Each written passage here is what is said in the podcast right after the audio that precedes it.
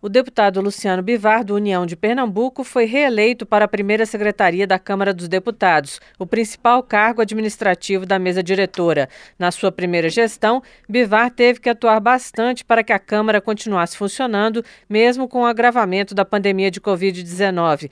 Agora, ele pretende melhorar a infraestrutura oferecida aos deputados. Vamos fazer agora um trabalho muito grande para no orçamento para aumentar quase 100 apartamentos para os parlamentares, porque hoje existe uma demanda maior do que oferta, e também a, a divisão, a reestruturação, ou melhor dizendo, de alguns escritórios é, de parlamentares, de alguns gabinetes que a gente está reformulando e, e a cada momento que a gente vai reformulando, a gente vai disponibilizando para a quarta secretaria. As principais atividades da primeira secretaria, portanto, estão ligadas à administração da Câmara. Cabe ao primeiro secretário a ratificação de todas as despesas. A primeira secretaria também encaminha os requerimentos de informação solicitados pelos deputados a ministros e a outras autoridades do executivo, além de sugestões de providências a outros poderes. O deputado Luciano Bivar também é responsável